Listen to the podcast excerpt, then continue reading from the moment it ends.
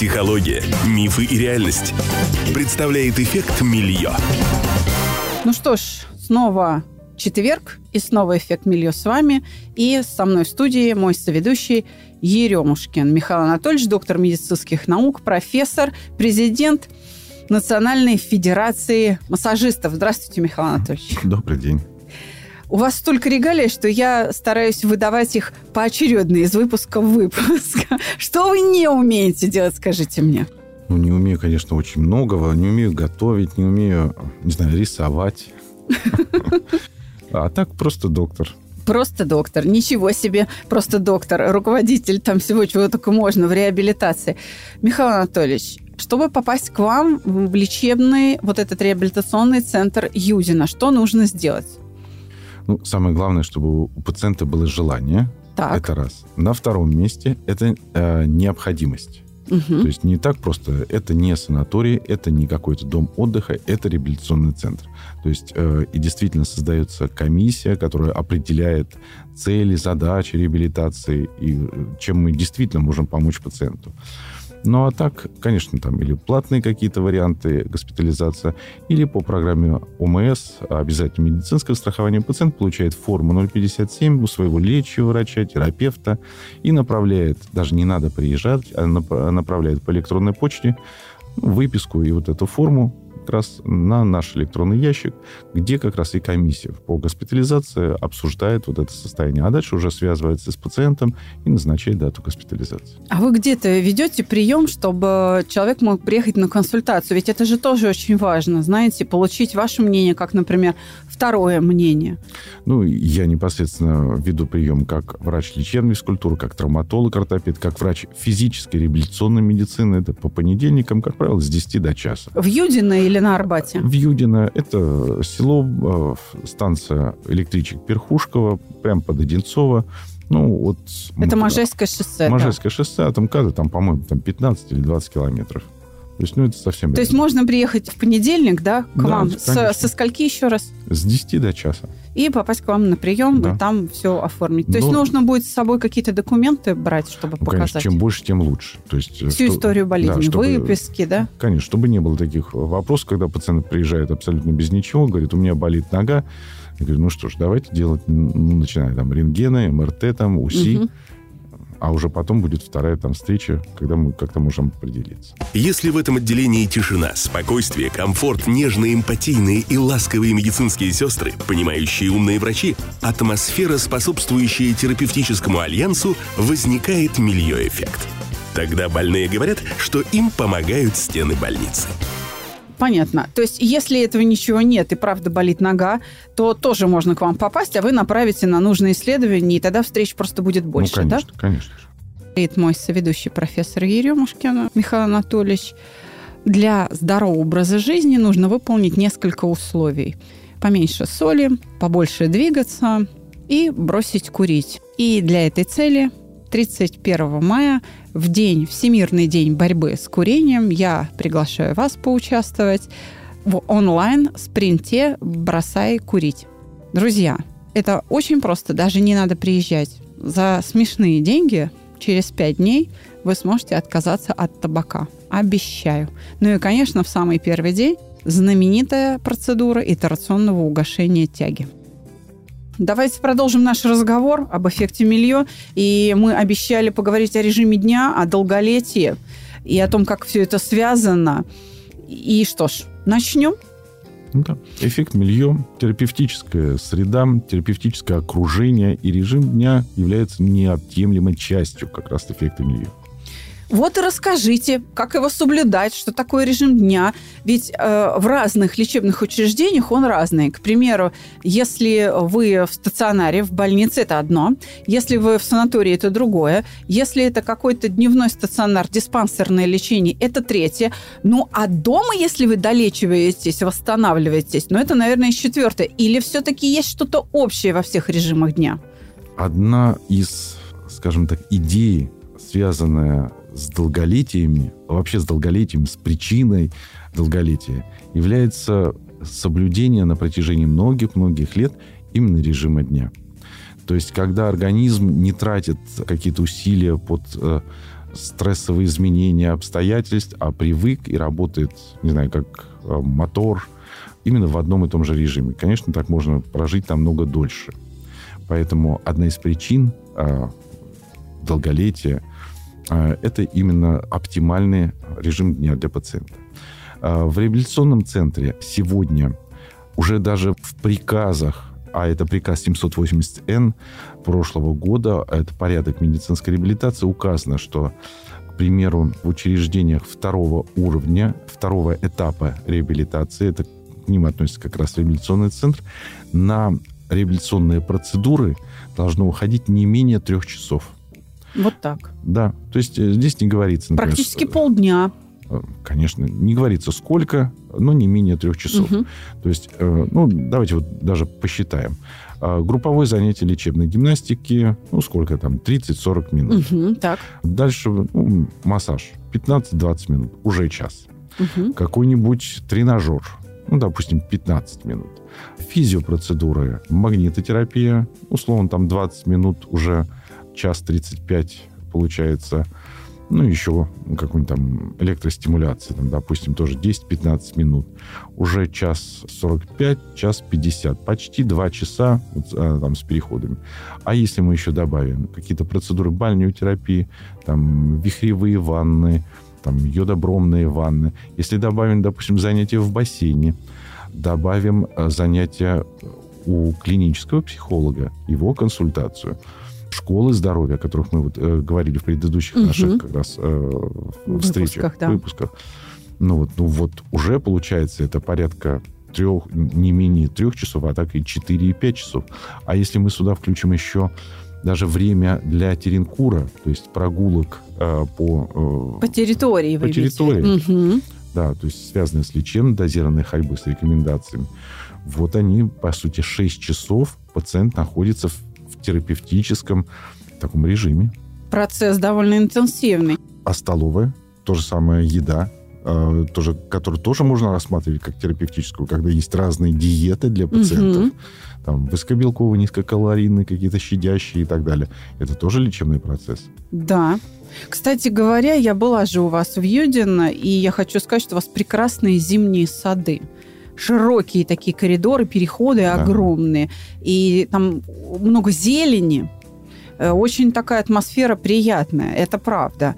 И, пожалуй, наверное, к такому а, оформлению, да, к такой организации внутреннего пространства должно стремиться, наверное, любое лечебное учреждение. Ну, безусловно. То есть и вот эти зимние сады, ну, а где гулять зимой? Ну, да, конечно, можно пройтись. Э, ну, благо у нас есть такая возможность, так как мы находимся в Подмосковье, кругом нас сосновый бор, э, да, прогуляться. Но иногда и температура не позволяет ну, вот, где пациенту можно хотя бы посидеть среди растительности, среди зелени, это действительно необходимо. Да, там э, у вас в коридорах, где вот эти зимние сады, mm. стоят скамеечки, сейчас, и вообще люди пользуются да, этим. Сейчас улучшаем, даже и столики делаем, когда можно там посидеть, ту же самую минеральную воду попить вот как раз вот в таком окружении.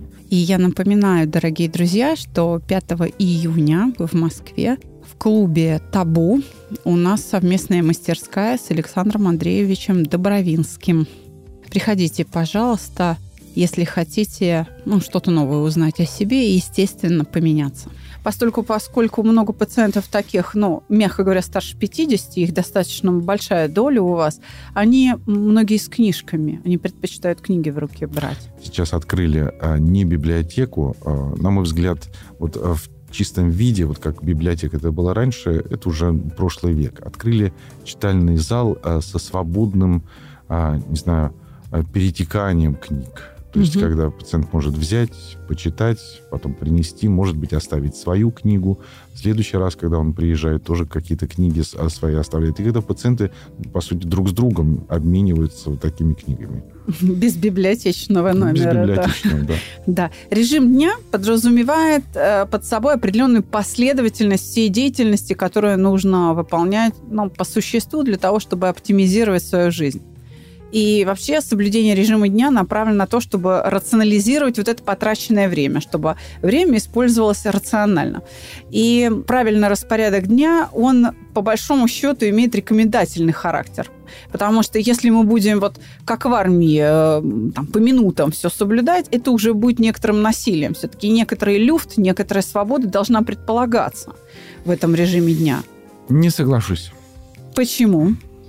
Вот сейчас одна из научно-исследовательских разработок, таких государственных научных тем, которые есть в Центре, Национальном медицинском исследовательском центре реабилитации и куртологии, филиалом которым мы являемся, это дистанционный мониторинг пациентов. То есть, что это подразумевается? Вот э, сейчас в этом году как раз мы реализуем эту программу. Пациент поступает в центр, ему одевается не как там, допустим, в турецком или египетском курорте инклюзив какую-то там ленточку, а одевается фитнес-трекер, угу. фитнес-часы. Браслет еще Браслет называют, такой, да-да-да. А, и вот с этим браслетом а, он как раз дальше передвигается, ходит. Врач специально в, програ... в специальной программе вводит расписание пациента. Вот здесь он в бассейне, вот здесь он на зале гимнастики, вот здесь у него массажная процедура, вот здесь у него обед и так далее. И определяет некий терапевтический коридор превышение которого, в принципе, не должно быть. Угу. Это в зависимости от возраста, от э, веса, от физического функционального состояния по пульсу. Максимальные там, и так далее.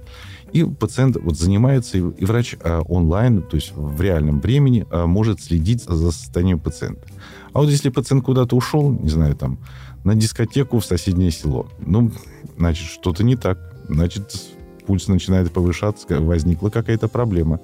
Э, сразу это уже чрезвычайная ситуация, и там в это, э, или в этот день, или сразу на следующий день уже опять встречается мультидисциплинарная команда и начинает разбирать, почему это произошло. То есть это или действительно нарушение режима дня пациентам, или ну, какая-то избыточная нагрузка, ну, с чем-то связана, которая как раз должна помочь решить пациенту вот эта мультидисциплинарная команда. Поэтому, в принципе, все регламентировано буквально от того, как он проснулся, и даже во сне, мы все равно благодаря этим часам контролируем его состояние. Вы слушаете «Эффект Мильон». Я согласна с тем, что это необходимый инструмент, важнейший в момент, когда ты находишься в стационаре лечебного центра или там больничной палате. Безусловно. Но если ты не находишься там, режим жизни, на мой взгляд, должен иметь все-таки какие-то допустимые плюс-минус, потому что э, очень строгая регламентация моей жизни, она быстро становится тяжким бременем. И именно поэтому люди, которые в бизнесе очень интенсивно работают, где день в буквальном смысле натурально расписан по минутам, и они как раз самые частые пользователи и покупатели вот подобного рода фитнес-браслетов, фитнес-трекеров, причем самых продвинутых, которые снимают все мыслимые и немыслимые показатели, приводит к их выгоранию настолько, что они бросают карьеру и как раз уезжают в дауншифт куда-нибудь в Полинезию. Я э, а, все-таки хочу получить подтверждение, что если мы живем, ну, так сказать, в обычной жизни, обычной жизни, если мы не находимся в лечебном учреждении, то режим дня должен все-таки иметь какие-то плюс-минус э, допустимые интервалы. Плюс-минус должны быть. Это, безусловно, некое свободное время тому пациента, но оно тоже должно быть не очень большое. Это все равно, вот нужно понять, реабилитационный центр – это не совсем больница. И это не санаторно-курортное учреждение. Угу. И это тем более не гостиница для отдыха. Да. Что-то. А, здесь решаются конкретные задачи. Мало того, задачи на ближайшие 8, 10, максимум 12 дней. Угу. То есть то, что мы можем конкретно решить с пациентом. А для того, чтобы мы решили эту задачу, используя огромный арсенал природных, там, искусственных там, физических факторов, мы должны как раз и окружение, терапевтическую среду как раз и направить все на решение этой задачи. Фитнес-трекеры имеют очень важные способности, я бы так назвала. Они фиксируют фазы сна, момент засыпания, пробуждения. И фазы сна фиксируются достаточно подробно. Легкий, быстрый, глубокий сон. А, это важно для врача, Конечно же, конечно, безусловно. Почему? О чем говорит вот исследование сна? Как вы его интерпретируете? Как пользуетесь этими данными? Сейчас не могу сказать, потому что для этого как раз мы будем а, привлекать и сомнологов, угу. то же самое, как отдельная тоже такая научная специальность, в принципе, есть насколько это. Но, а, по крайней мере, наши кардиологи для пациентов в рамках кардиореабилитации, они все равно оценивают состояние пульсовой кривой, какая она должна быть. Я могу сказать, что как психолог я уделяю большое внимание сну пациентов. Я всех своих слушателей, всех, кто приходит ко мне учиться, спрашиваю, как спали, как э, вообще сон у вас глубокий, неглубокий, поверхностный, со сновидениями, тревожный, там, приятный, неприятный, черно-белый, цветной и так далее. Потому что во сне восстанавливаются психические функции, внимание, мышление, память, воля. Это все восстанавливается во сне. И если человек не высыпается, то он будет очень слабо вовлечен в процесс той же самой реабилитации или лечения, или обучения. Студенты, когда не спят, они потом не могут учиться, потому что внимание рассеивается, мозг страдает, он не может выполнять свои задачи, для которых вообще мозг там предназначен. То есть к учебной деятельности не способен. Мозг человека, который хронически не высыпается. Отсюда а, возникает необходимость соблюдения вот этого режима сна и отдыха. Я э, считаю, что, например, дневной сон, он важен не только в процессе реабилитации, но вообще как культура жизни. В Японии во время рабочего дня ты можешь пойти, и даже в некотором роде ты обязан пойти и поспать 40 минут в середине рабочего дня, чтобы эффективно работать. Ну, как южноамериканская там сиеста, то же самое, связанное с жарким климатом, это отдых в обеденное время, когда ничего не работает. Ну, да, в разных странах по-разному должно быть. Э, должно ли быть это в России? А вполне возможно, потому что если мы читаем а, и летописи, и некие там документы еще там 15-16 века, оказывается, в Москве был принят э, в купеческих домах вот этот послеобеденный сон. Ну, наверное, каких-то случаях он действительно необходим. А как медицина на это смотрит? Ведь если изучить истории знаменитых долгожителей, каких-нибудь политиков там, да, великих, они все очень много работали, то есть они вели активную такую жизнь.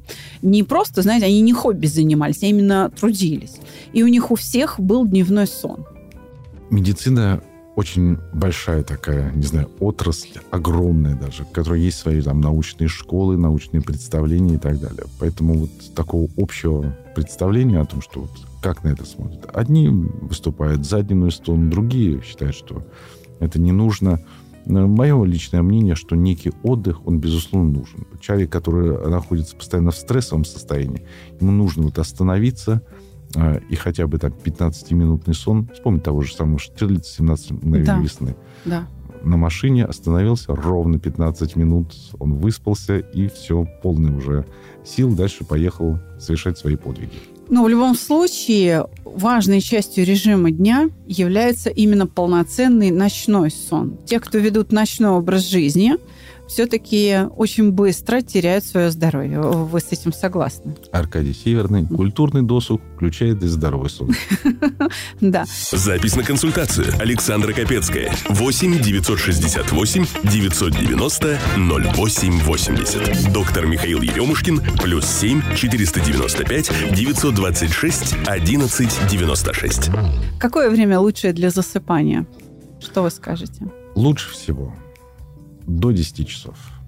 Ну, это вот мое мнение. То есть, действительно, и пациенты, не знаю, там, близкие, там, родственники, э, когда человек засыпает вот именно в это время, он может вставать там и в 5, и в 6 часов, и полный сил, там, бодрый, чем вот эти сны, э, засыпания после 12, там, после часа. Все это условно. На самом деле, ну, это лично уже мое мнение, вот жаворонки, совы и так далее. Поставь э, человека вот в определенный режим, вдруг окажется, что он и нормально может засыпать вот, а в раннее время, э, рано вставать, что и 5 часов для него это нам не чудо, а там оказывается какой-то очень в хорошем состоянии быть.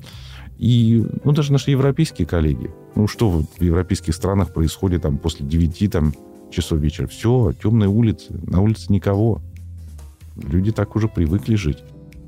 Знаете, я вот сейчас услышала цифру, да, там до 10 часов вечера, и вспомнила один разговор с, ну, в некотором роде вашим коллегой, с рефлексотерапевтом, который говорит, что засыпать нужно с 9 до 11. Э, это время работы меридиана тройного обогревателя. Ну, рефлексотерапевты используют эту терминологию, эти понятия уж не знаю, причем здесь тройной обогреватель, что это такое, потому что я не врач. Если вы с этим знакомы, то вот, э, может быть, может быть, э, может быть, это является обоснованием, я не знаю. Но знаете, как говорила моя бабушка, что засыпать нужно, когда солнышко закатилось, и просыпаться, когда оно встало. Таким образом, знаете, у меня родилась мысль сейчас, что, видимо, продолжительность сна может меняться с, э, при смене сезонов. То есть зимой мы можем больше спать, и это нормально, а летом меньше спать и тоже высыпаться, и это тоже нормально. Что вы об этом думаете? Э, ну, что касается традиционной китайской медицины, ну, нужно действительно понять, что в китайской медицине э, нет тех понятий, которые есть у академической, ну, современной медицины, понятия анатомии и физиологии. Там другая вообще анатомия, физиология. Человек вообще рассматривается, на самом деле, как черный ящик. Есть вход, есть выход. Все. Что внутри, это никого не интересует. Вот да. в китайской медицине интереса к тому, что внутри, нет. Есть только вход и выход. И а, стихии которые там как-то работают. А вот это как без разницы. Там доши, стихи там, или еще что-то. Это уже никого не интересует. Самое главное, вот, что мы сделали и что мы в итоге получили.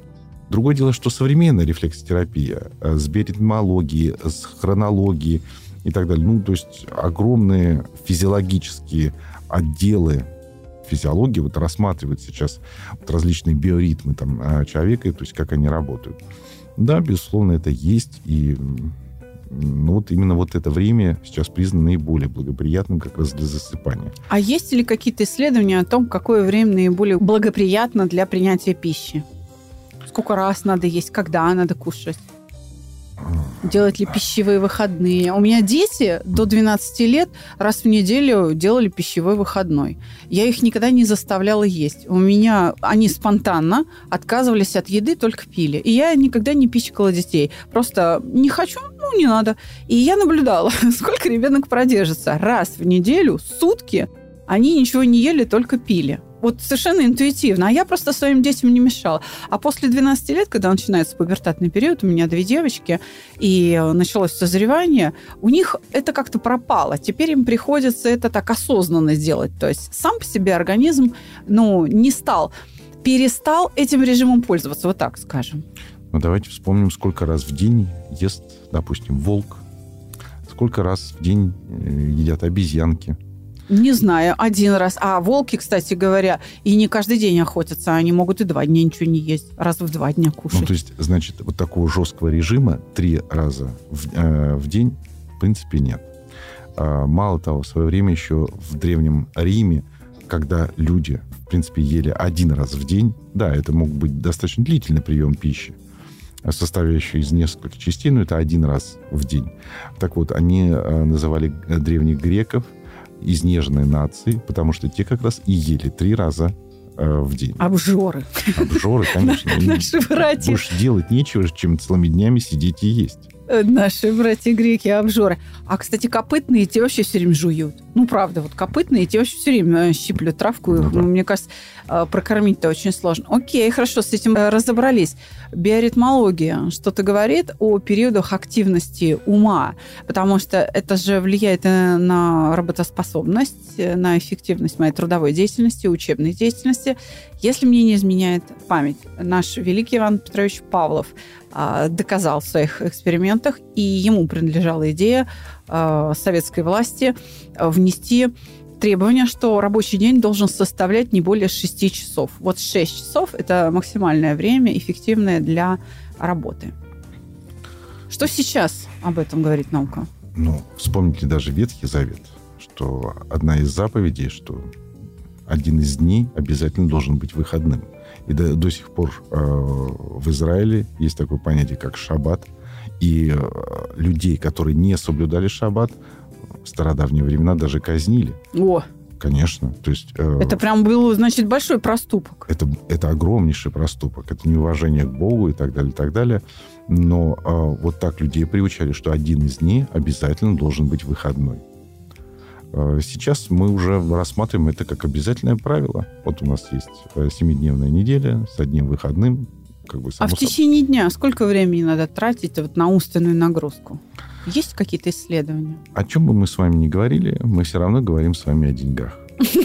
И вопрос, каков должен быть рабочий день, он все равно такой имеет денежный характер. То есть есть э, работодатели, которым хочется, чтобы работник работал ну, минимум 12 часов.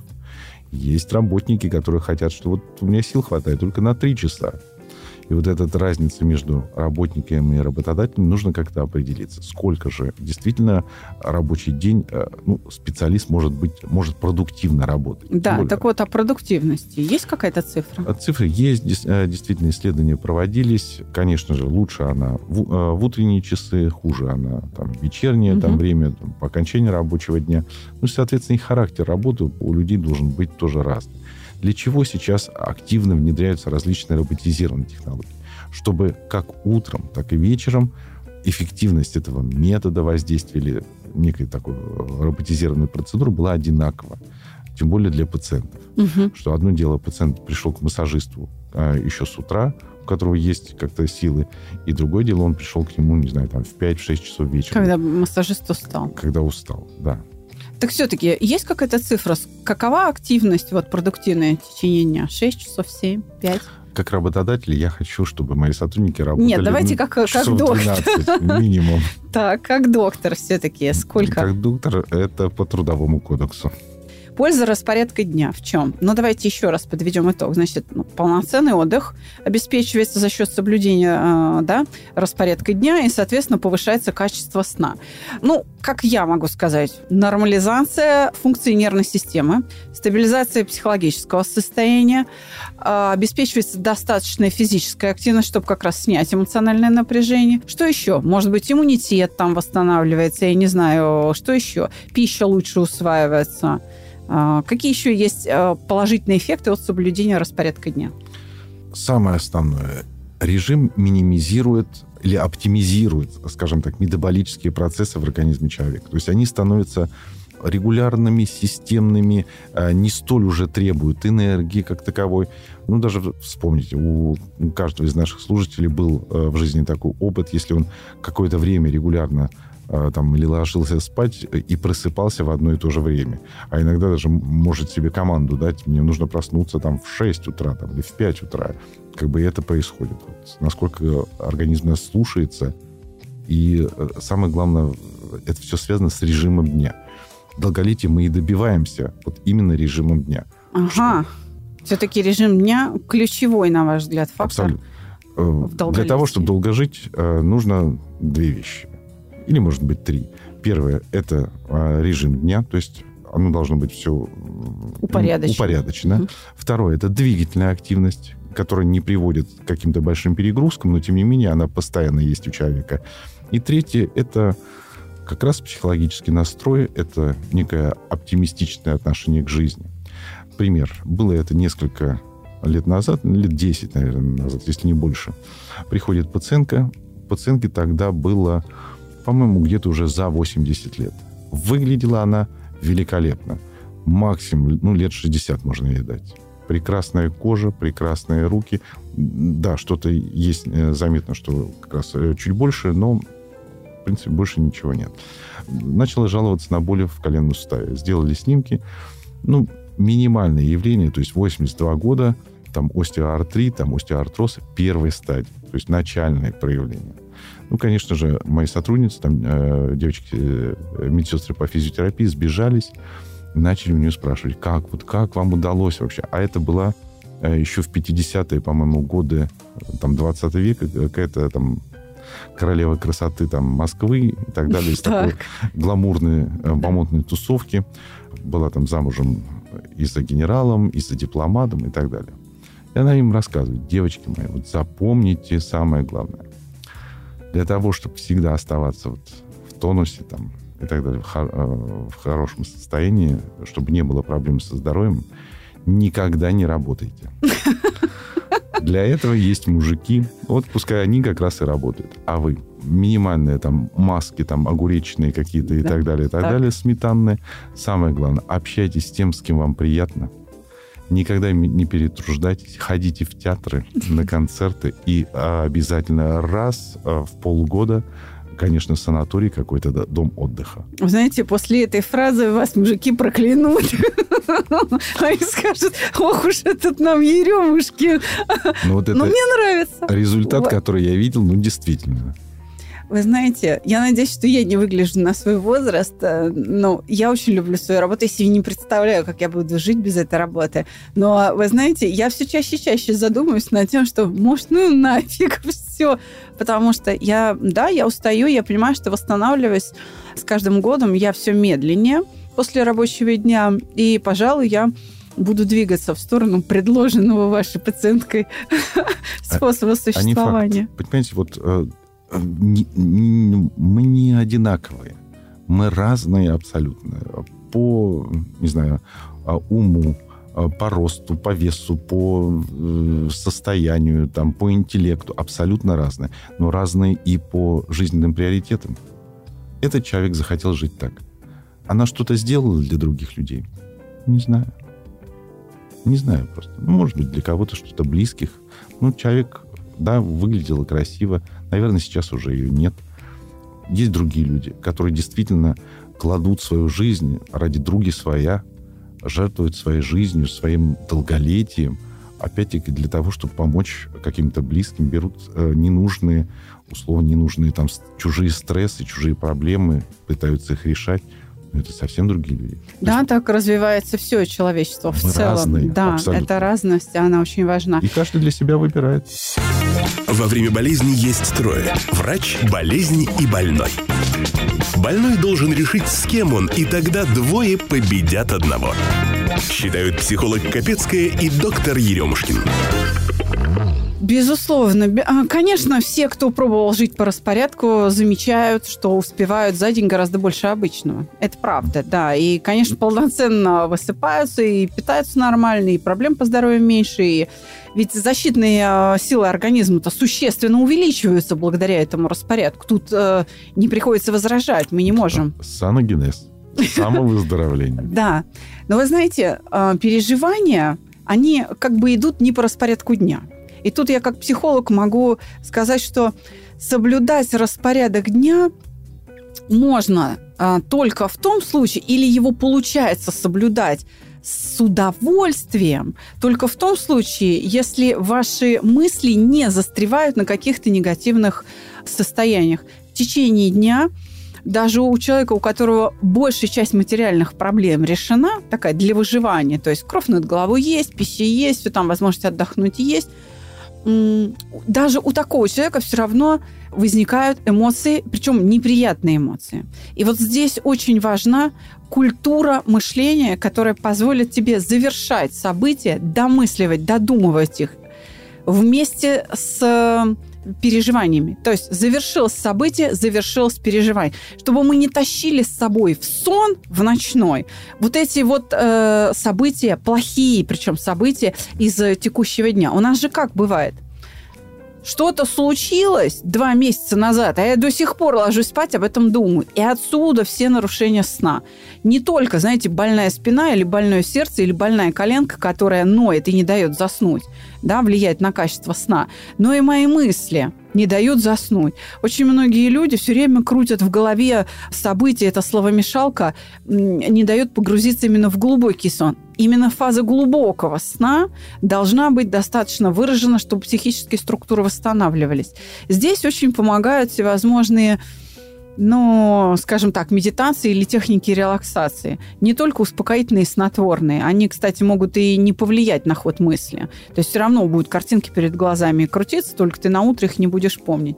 Мы, например, своими средствами достигаем вот это безмыслие.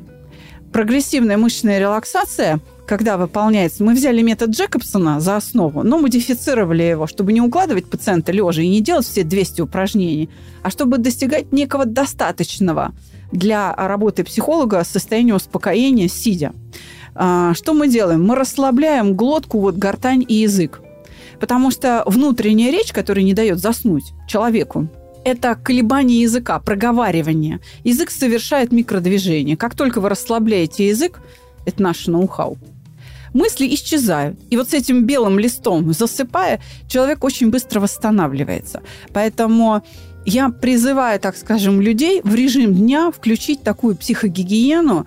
А, ну, можно нашими методами, мы называем это чувство покоя, а можно другими методами. Есть э, разные способы релаксации там, медитативные какие-то, да. Кстати, то, что я описываю, это молитвенное состояние, например, у православных, когда помолился и раз вот тишина возникает. Ну, это не совсем то. Да, это внешне может как-то похоже. Но вот вы говорите, человек, несколько месяцев прошла ситуация, он себя винит, э, копается в этой ситуации. Или обижается на кого-то, или боится чего-то, Но да? вот почему одно из таинств как раз христианств является исповедь. Когда человек приходит к священнику и исповедует, высказывает, то есть то, что его беспокоит. Если, не знаю, там, а, священник там считает, что есть возможность отпустить этот грех там, или эту проблему, то есть что-то объясняя, что-то говоря, отпускает для православного человека все. Эта проблема исчезает, ее нет. Грех, который он там совершил, все, если на то, что священник отпустил, этого греха не было. Но есть Не было законы как? физиологии. Система, функциональная система в виде переживаний, вина или стыд, или обида, или одиночество, еще что-то неважно, ревность, зависть, гордость и прочее, она сама себя воспроизводит. Потому что священник-то мне грех отпустил, я выхожу в реальную жизнь, и опять вижу этого козла. И вся система перезапускается в работу через павловские Значит, условные покаяние это не рефлексы. настоящее было. Значит, действительно нужно обратиться к психологу и как-то этот вопрос решить. Как Вот. таковой. Как, как я могу осознать то, что я совершил грех и от него действительно избавиться? Это же не просто, не знаю, у меня что-то грязное там, не знаю, на брюках, я вот сейчас постираю и все, буду молодец. Нет. Я исповедуюсь как раз, каюсь, что больше я грязниться, не знаю, лежать в луже не буду. Это очень сложная работа ума, но для Сложно. православных у меня есть хорошая новость. Саногенное мышление, то есть та научная школа и тот метод, к которому я принадлежу, благословлены. Есть священники православные, я не шучу, и один такой был у нас здесь, психолог от Бога, саногенщик от Бога, у нас был такой выпуск.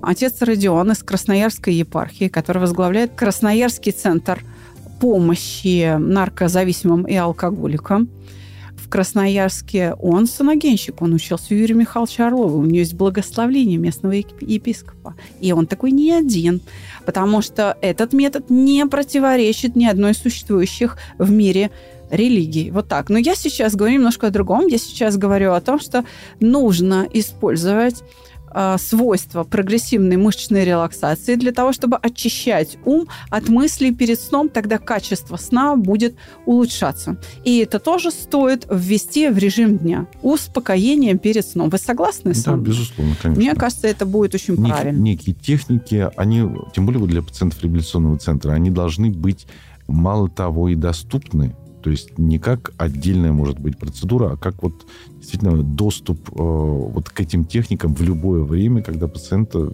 есть какие-то проблемы. Это делают в виде мобильных приложений типа Медитопии. Но мы, например, создали свой там цифровой сервис, который не надо скачивать, и я о нем как-нибудь расскажу. Либо ссылочка на наш ресурс будет в описании к выпуску, к сегодняшнему третьему выпуску. Давайте продолжим рассуждать на тему режима дня и долголетия, как это связано. Я здесь приготовила кое-что, но вы меня поправьте, может быть, вы что-то еще более интересное расскажете. Сбой в естественной работе биологических часов разрушает нервную ткань и приводит к преждевременной смерти. Так считают ученые из Университета штата Орегон в США. Они пришли к таким выводам, проанализировав результаты исследования на насекомых. Во как. По мнению ученых, между человеком и мушками-дрозофилами, которых использовали для экспериментов, есть много общего. Некоторые гены, регулирующие циркадные ритмы у мушек, выдержали миллионы лет эволюции и теперь присутствуют и у человека. Биологические часы – это сложный генетический механизм, настроенный на 24 часа. Этот механизм регулирует биологические процессы в организме, привязывая их к светлому или темному времени суток то есть их активность и торможение. В ходе эксперимента выяснилось, что мушки дрозофилы с искусственно нарушенными биологическими часами живут на 30 а, и даже 50% меньше э, по времени. Кроме того, у них нарушается двигательная активность, нервная ткань разрушается значительно раньше, чем у обычных мушек. По мнению ученых, нарушение биологических часов также опасно и для человека. Смещение цикла сна и бодрствования не только нарушает обмен веществ, но и может стать причиной развития таких нейродегеративных заболеваний, как болезнь Альцгеймера. Что скажете? Ну, наши иностранные коллеги иногда любят делать такие выводы, очень такие прям серьезные на маленьких исследованиях. А влияют ли циркадные ритмы на состояние человека и живут? Конечно, влияют. Известно было достаточно давно. Если как-то нарушить эти ритмы, ну, живое существо перейдет э, в некое состояние, по сути, стресса. Да? Да. Разрушает это. Ну, конечно, все, что не улучшает, то ухудшает. По-моему, логично. Да. И поэтому вывод этого исследования ну, достаточно такой... Смешной. Ну, не смешной. Ну, подтвердил да. известное уже ранее представление. Ну, молодцы, хорошо. Вы знаете, я сейчас хочу привести примеры известных долгожителей. Золтан Педриш, Венгрия, 186 лет. Петр Зартай, Венгрия, 185 лет. Он умер в 1724 году. Кентингерн, основатель аббатства в Глазго, известен под именем Святого Мунга, тоже прожил 185 лет. Тенсе Абзиве, Осетия, 180. Албанец Худия, 170 лет. Э, его потомство, кстати, на момент его смерти достигло 200 человек. Можете себе представить. Хенджер Нине, Турция, 169 лет. Умер не так давно, в 64 году. Саят Абдул Мабуд, Пакистан, 159 лет. А, есть э, история какого-то великого вообще китайского крестьянина Мампе, который прожил что-то больше 200 лет и умер на Перу у императора Китая, он, он объелся. Он от обжорства скончался. Хотелось бы знать, соблюдали ли они режим дня, знаете, насколько они были саногейщиками. А, ну вот что касается таких больших цифр. Ну, во-первых, нужно понять, что серьезной такой статистики документальной в 18 и 19 веке не было. А сейчас есть? А сейчас есть. Так. И поэтому э, у многих так называемых не знаю, долгожители, были ошибки в паспортном возрасте. Так. Это раз. Дальше, угу. действительно, условно, некая максимальная длительность жизни для человека средняя а составляет 120 лет. Ну, такая физиологичная.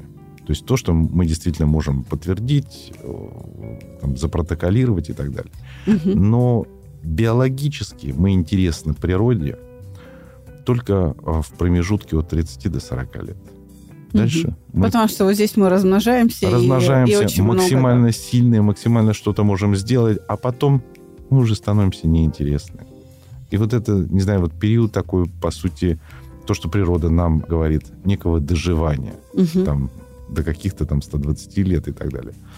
Ну вот действительно такое происходит. Даже давайте сейчас современную статистику вспомним, что средняя продолжительность жизни, но это включая болезни, убийства, там, войны там, и так далее, в мире составляет 36 лет.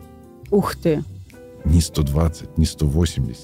А все-таки вот нашей популяции, пока мы не избавились от многих социальных проблем, ну, говорить о том, что а давайте какой-нибудь Рокфеллер у нас будет жить там до 150-180 лет, да ну, нафиг он сдался, когда в общей массе ну, мы ну, вот до 40 именно. не доживаем. Ну, да. Наверное, сейчас проблемы как раз нужно заниматься совсем другие. А влияет ли режим дня? Безусловно, влияет. Потому что и э, наши аксакалы-долгожители Северного Кавказа, и долгожители там Японии там, или Китая и так далее. А это, кстати, страны, где самое большое количество людей, преодолевших столетний порог. Конечно, так вся особенность заключается в том, у них есть режим дня и такая умеренная двигательная активность. Вопрос. Ведь досуг, да, увлечение, то, что мы с вами называем свободное время, оно очень способствует долголетию, правда? Да. А когда я госпитализируюсь, я же не могу любимым делом заниматься, что делать? Вот меня госпитализировали к вам в Юдино. Что делать с досугом? Для этого, конечно, необходимы в любом медицинском учреждении личные вещи пациента. Как у детей, это может быть даже любимая игрушка. Так Э, у взрослого человека вязание, любимая там, не знаю, книжка, которую он читает. Вот э, нужно очень серьезно вообще продумывать, что же я с собой возьму а, в то или иное медицинское учреждение. То есть помимо того, что, конечно же, есть и такие специалисты, как арт-терапевты, музыкотерапевты в этом центре, но у пациента должно быть что-то свое, близкое э, для него. Хорошо, если это книги. Это, наверное, самый простой вариант, да? Конечно. Э, ну, пациент, не знаю, там, любит музицировать. Хорошо, есть пианино. Можем Подходи, договориться. играй, да. Подходи, играет даже. Хоть представление делать для своих, не знаю, соседей, там, угу. пациентов. То же самое можем все это делать. Э, любимый инструмент. Всегда предоставим комнату, хоть виолончель. Даже тоже там, пожалуйста. Привозите с собой, да? Да. Гораздо сложнее будет обстоять дело, если любимое занятие, многие пенсионеры, например, этим занимаются, велосипед. Ну, особенно если у тебя, например, проблемы с травмами там, ног, э, да, то какой тебе э, велосипед? Ну да, да, с велосипедом это немножко там... Да, будет так, гораздо сложнее, да. Если э, в реабилитационный центр, опять-таки, пациент не умеет вставать, мы учим вставать. Не умеет ходить, учим ходить. Там. Возникает отдышка через 100 метров, учим, чтобы отдышка возникала только через 400 там, метров. Но то, для чего нужно в реабилитационных центрах, это лечебная территория, ну, так называемые теренкуры. Угу. Да, безусловно, нужны. А, есть такой блок такого метода, одного из методов лечебной физической культуры, это лечебная дозированная ходьба. Иногда ее рассматривают исключительно как некая ну, опять, иностранное такое веяние, скандинавская или нордическая ходьба, да, да, да. которая сегодня уже стала, по сути, э, видом спорта. Ну и ради бога. И пускай они как спорт там дальше развиваются. Но с другой стороны, по своему двигательному стереотипу включения мышечных цепей, мышечных групп, можно не обязательно низко, как в скандинавской ходьбе, держать эти палки. Можно их держать совсем по-другому, можно их опираться. Это другой стереотип ходьбы. Это действительно некая ходьба уже с помощью не каких-то худунков там, или костылей, угу. а с помощью этих палок. Это тоже дозированная ходьба? Конечно просто даже без палок ходьба, но по Теренкуру. Теренкур – это а, ходьба по возвышенной местности, угу. начиная там с 4 градусов, ну, обычно... Когда переход высоты есть, да? Да, да, да, да, да. Есть вот 4 уровня как раз Теренкура. Вот э, в реабилитационных центрах как раз и создаются разные маршруты по сложности. Ну, самый классический, один из самых больших в мире теренкуров, наш Кисловодский, который действительно имеет разные как раз уровни по нагрузке для пациентов. Для кого-то лечиться – это удовольствие, потому что человек видит, что вот, наконец-то он избавится от э, болячек. А для кого-то это каторга, потому что лечение связано с преодолением болевого синдрома. Что и кто должен делать, чтобы именно в больнице, чтобы преодолеть вот это вот нежелание э, лечиться, потому что человек просто боится боли. Вот так скажем. Знаете, ведь люди же, которые попадают в реабилитационный центр, они, извините за прямоту, так намучились.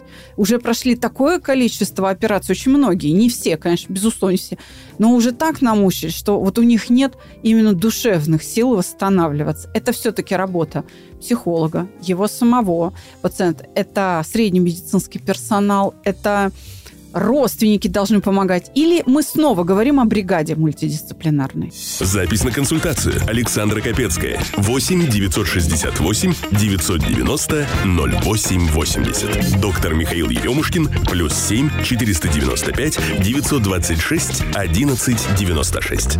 Вы правильно заметили. Вот вообще, когда обращается пациент, с чем он обращается? Самая частая жалоба – это боль. У меня болит. И поэтому, пока мы не решили этот вопрос, связанный с болевым синдромом, мы не можем никуда дальше двигаться, не можем его там активно нагружать. То есть, э, как правило, ну вот в травматологии ортопедии, э, в лечебной физической культуре существует такая вот поэтапная, скажем так, э, принцип ведения пациента. Первое.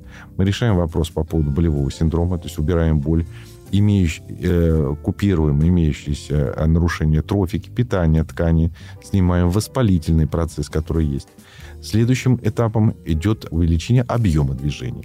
Угу. То есть, э, потому что при боли мышцы всегда спазмируются, повышается их тонус, э, тем более, если это длительный болевой синдром был, возникает так называемая контрактура, тугоподвижность. Угу. Здесь уже начинаем растягивать мышцы, там увеличивать именно объем и амплитуду движения, конкретно движения.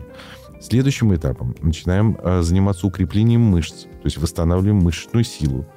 а, а вместе с этим и выносливость к статической, и к динамической угу. нагрузке пациента. И уже конечным этапом это восстановление а, а, статической и динамической координации движений пациента, то есть это уже сложные двигательные стереотипы. Вот по сути это то, чем занимается а, как таковая реабилитация, медицинская реабилитация. То есть вот этими вопросами. Но вначале это купирование болевого синдрома. И тогда следующий вопрос. Зонирование.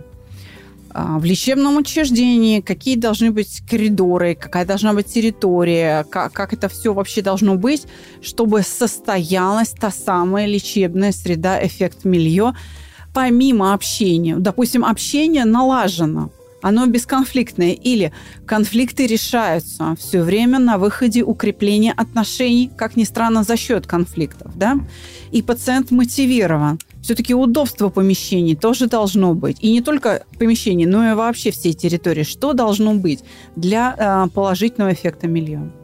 Ну, сколько уже? 20, э, точнее, наверное, уже почти 30 лет назад был ну, разрушен институт физиотерапии и куртологии. Тот самый, который вот стоит на Новом Арбате. Его построили в 50-е годы. Это было уникальное здание, действительно для того времени, с уникальными, не знаю, даже дверными ручками, которые специально прям делались исключительно для этого института физиотерапии и куртологии. Но уже в 90-е годы было понятно, что это здание морально устарело. Узкие коридоры, в которых э, не могут разойтись два пациента с костылями, просто не могут разойтись. А, проблемы с лифтовыми шахтами, проблемы с коммуникациями, э, с подводкой воды и так далее – то есть для того времени это действительно было уникальное, э, уникальное учреждение. Но сейчас оно не соответствует запросам реабилитации пациентов. Поэтому было решение как раз его полностью разрушить и на его месте построить новое здание, где есть широкие коридоры, где есть э, автоматизированная система э, лифтов, в том числе пациентов на колясках, вот э, любые реабилитационные центры, они как раз и строятся по э, принципу доступной среды. То есть пациенту должно быть удобно и комфортно. Не зря сейчас э, то же самое московское правительство активно продвигает идею бережливой, э, и, э, бережливой поликлиники и доступной э, среды. Э, самый простой вот пример, то, что вот раньше, допустим, было, регистратура. То есть вот то, с чем пациент встречается всегда раньше пациент стоит, регистратор сидит за каким-то бруствером, за, не знаю, стеклянной... Да, да, да. А, да. какой-то стеной и так далее. Пациент не может там докричаться, ему то же самое это В ответ тоже, тоже там не дают докричаться. Да. Ну, намного проще сделать так, а, чтобы регистратор, да, сидит, но и пациент, который подъезжает к ней, тоже мог сесть. Или если пациент на инвалидной коляске, он тоже может подъехать и смотреть на регистратора глаза в глаза. Не сверху вниз там, ну вот, а она да. там снизу вверх, а именно глаза в глаза. Что это? Вот та же самая доступная среда. Благоприятные условия для э, инклюзивного там общения. Э, знаете, я сейчас вспоминаю свои впечатления. Я когда была на Арбате, посещала вот эти занятия на контрексе. Э, я видела очень много людей в экзоскелетах. У вас как-то там, вот в главном здании, я не очень много видела людей на каталках, вот на, вот на этих сидячих колясках. Многие там ходят в экзоскелетах. И в экзоскелетах, ну, безусловно, это как терапевт. Это тоже часть среды, чтобы человек себя чувствовал более полноценно или что? Или, или чем это вообще обусловлено? Это реабилитационный процесс. То есть это некая процедура, когда в течение, ну, допустим, двух часов пациент ходит там э, таком специальном костюме, вот экзоскелете. Ноги такие электронные к тебе да, да. приделаны, да. И они тебя вот перемещают, ну, да? Ну, этому тоже нужно учиться. То есть это не так просто, вот, что вот мы одели, и пациент там дальше побежал и сказал, все, на коляску я больше никогда не сяду. Нет, этому нужно учиться, и вот этот а, а, процесс обучения, образовательный процесс, он тоже происходит. А для чего эти экзоскелеты предназначены? Э, у пациентов... Правда, этот вопрос сейчас будет у там, 9 из 10 наших слушателей. У пациентов с парапарезами, допустим, когда вот не слушаются нижние конечности, связанные с черепно-мозговой травмой, и так а далее. постинсультные, может быть, какие-то состояния, нет? Для постинсультных, ну, тоже э, э, при разных состояниях, в принципе, не совсем для них как бы это так подходящее. Это больше для посттравматиков, да? Посттравматиков. С черепно-мозговой травмой. Угу. Постинсультные пациенты мы можем использовать а, не а, такие вот а, передвигающиеся экзоскелеты, как бы мобильные, а наоборот стационарные, где мы формируем его стереотип ходьбы. То есть угу. это большая конструкция, да, пациент в нее а, помещается. Как станок подвиг, такой, да. да, ставят его. И там мы уже контролируем каждый шаг, можем даже обучать на этом станке системе восхождения там, угу. по ступенькам, спуск по ступенькам. Вот mm-hmm. так. Давайте еще раз повторим, что нужно взять с собой человеку в больницу. Помимо личных вещей, о них мы сейчас еще раз поговорим. Документы, естественно, mm-hmm. да, и, естественно, лучше брать все там выписки, все истории болезни, чтобы ваш врач лечащий был максимально осведомлен о том, что, как вообще с вами происходило, да, как вы на что реагируете. Что касается, ну, документов, удостоверяющих личность, это достаточно там копий и так далее. Документы. Страховой полис? Ну, да-да-да. да. Ксерокопии обычно даже пациенты высылают по электронным почте. И, конечно, привозят форму 57, для а, как раз на курс реабилитации. Выписки различные, оригиналы угу. уже привозят. Ну и сейчас в наше время еще действует правило о том, что справка или о прививке от COVID-19, да. да, ну или ПЦР, там, тесты. Да, хорошо. А, одежда должна быть, я так понимаю, максимально комфортная, да? Конечно. Сменное нижнее белье обязательно, да? Сменная обувь и тапочки для душа, и удобные и тапочки, для душа. и шапочки, все. А, если у вас работает бассейн, то, наверное, купальник, плавки, то есть э, Конечно. принадлежности Конечно, для да. этого, да. А, это можно заранее как-то знать? Или вам там на месте при госпитализации скажут, чтобы не попасть в просак?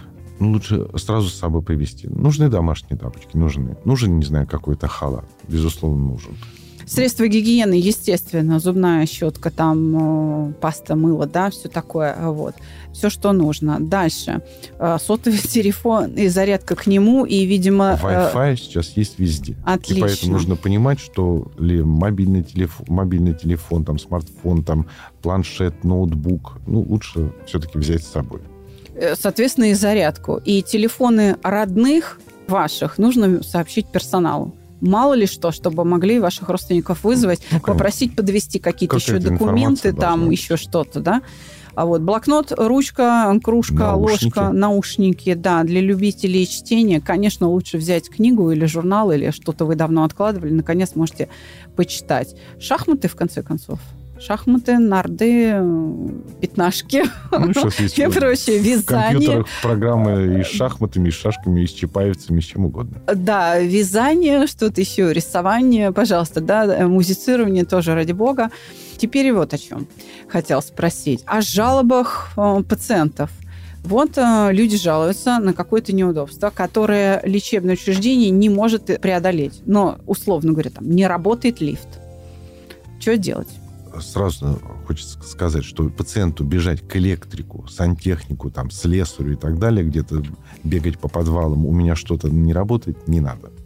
То есть весь этот алгоритм, он прописан. То есть есть лечащий врач, есть постовая медицинская сестра, которая сразу же связываются э, там, уже там, с костеляншей, с электриками, и в самое ближайшее время этот процесс, если это возможно, там починить, это все чинится, там настраивается, телевизор там или еще что-то. Угу. Если То возникли есть... жалобы по здоровью, что делать? Тоже, опять же, медицинская сестра медицинская или врач, сестра... и не молчите, я правильно говорю? Конечно. Об этом нужно сразу говорить, э, сразу сообщать. Вот мне, допустим, нравится система, которая, в принципе, перекочевала к нам из реабилитационных центров э, Германии. Она уже есть во многих и нынешних реабилитационных центрах.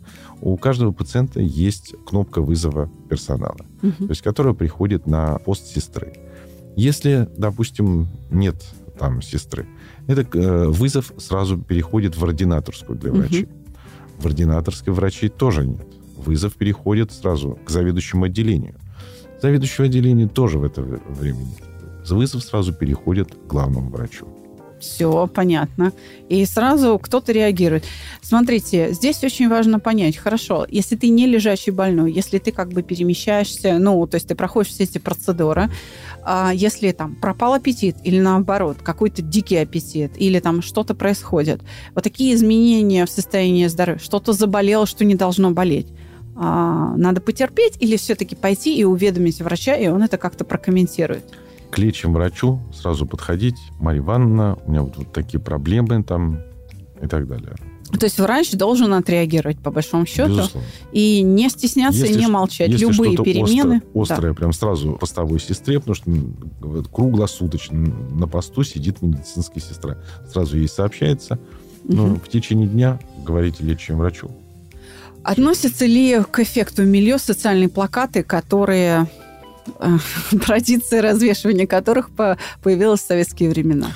А, кстати, тоже, между прочим, интересный такой вопрос. Вот, допустим, пациент пришел, принес свои документы, сидит э, в поликлинике и смотрит плакат. Мойте руки перед едой.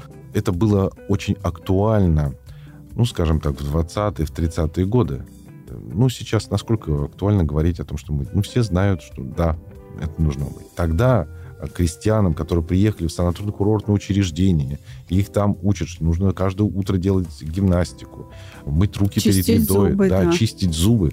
Он возвращается в свою деревню и говорит, Надо «Мужик- руки мыть. Мужики, надо руки мыть вообще. И гимнастикой нужно вот заниматься. И Будешь себя хорошо чувствовать. То есть вот э, как бы это происходит. Сейчас нужно что-то другое. И опять-таки, пугать пациента плакатами, когда, например, не знаю, страшные какие-то последствия болезни, и он читает это, он и так волнуется здесь, в медицинском учреждении. Он принес документ, новое помещение, что и здесь с этого плаката какой-то страшный, не знаю, там, э, или зеленый змей, там, или еще что-то на Ну него смотрит. Ну, наверное, не нужно. Действительно, это должно быть пациентоориентированная некая положительная информация, которая ему что-то рассказывает, но не, запугивает, а наоборот а помогает ему. Поэтому просто так описывать какое-то заболевание, как сейчас в некоторых компаниях, в некоторых учреждениях любят это делать, не нужно. Он все посмотрит это в интернете, там подробно об этом заболевании, а вот рассказать пациенту а, какие-то действительно необходимую ему информацию, здесь, наверное... То есть без пропаганды все равно не обойтись. Все равно просвещение, пропаганда здорового образа жизни и вообще того, как следует себя вести, чтобы себе помочь, мы не обойдемся. Это объективная, необходимая часть среды лечебной, которую мы обсуждаем. Ну, вот слово пропаганда какое-то такое, не знаю, так... Хорошо, просвещение, уведомление, Просвещение. Вот, да, осведомленность. вот, да, То конечно. есть это необходимая часть создания осведомленности как часть Создание э, эффекта Мийо. да, создания эффекта. Пациента мы лечим, реабилитируем, обучаем, просвещаем вот, абсолютно с разных сторон. Ну и тогда мы с вами сегодня пообещаем, что в следующий четверг мы поговорим о движении, о сидячем образе жизни, про фитнес и ЛФК. И, ну, давайте уже двигаться дальше. Это же тоже необходимая часть эффекта милье, как вы говорили. Пациент не должен лежать, и над ним пассивно лежащим какие-то активные манипуляции пусть э, выполняет доктор. Это, пожалуй, для реанимации характерно. А все-таки для реабилитационного центра, для здорового образа жизни человек должен быть вовлечен. И давайте обсуждать движение. Вот расскажу о тех реабилитационных центрах, в которых вообще запрещают пациентам даже лежать и сидеть на своих кроватях. А пациенты должны постоянно двигаться. Ничего себе. Ждите в следующий четверг. У меня в гостях, нет, не в гостях, со мной работает соведущий профессор, доктор медицинских наук, президент Всероссийской Федерации массажа Михаил Анатольевич Еремушкин. До свидания, дорогие друзья. До свидания. Увидимся. Все наши соцсети в описании каждого выпуска. В любой из них ты можешь нас поблагодарить или поругать. Если тебе понравился выпуск, нажми «Поделиться». Встречаемся каждый четверг. Будьте здоровы!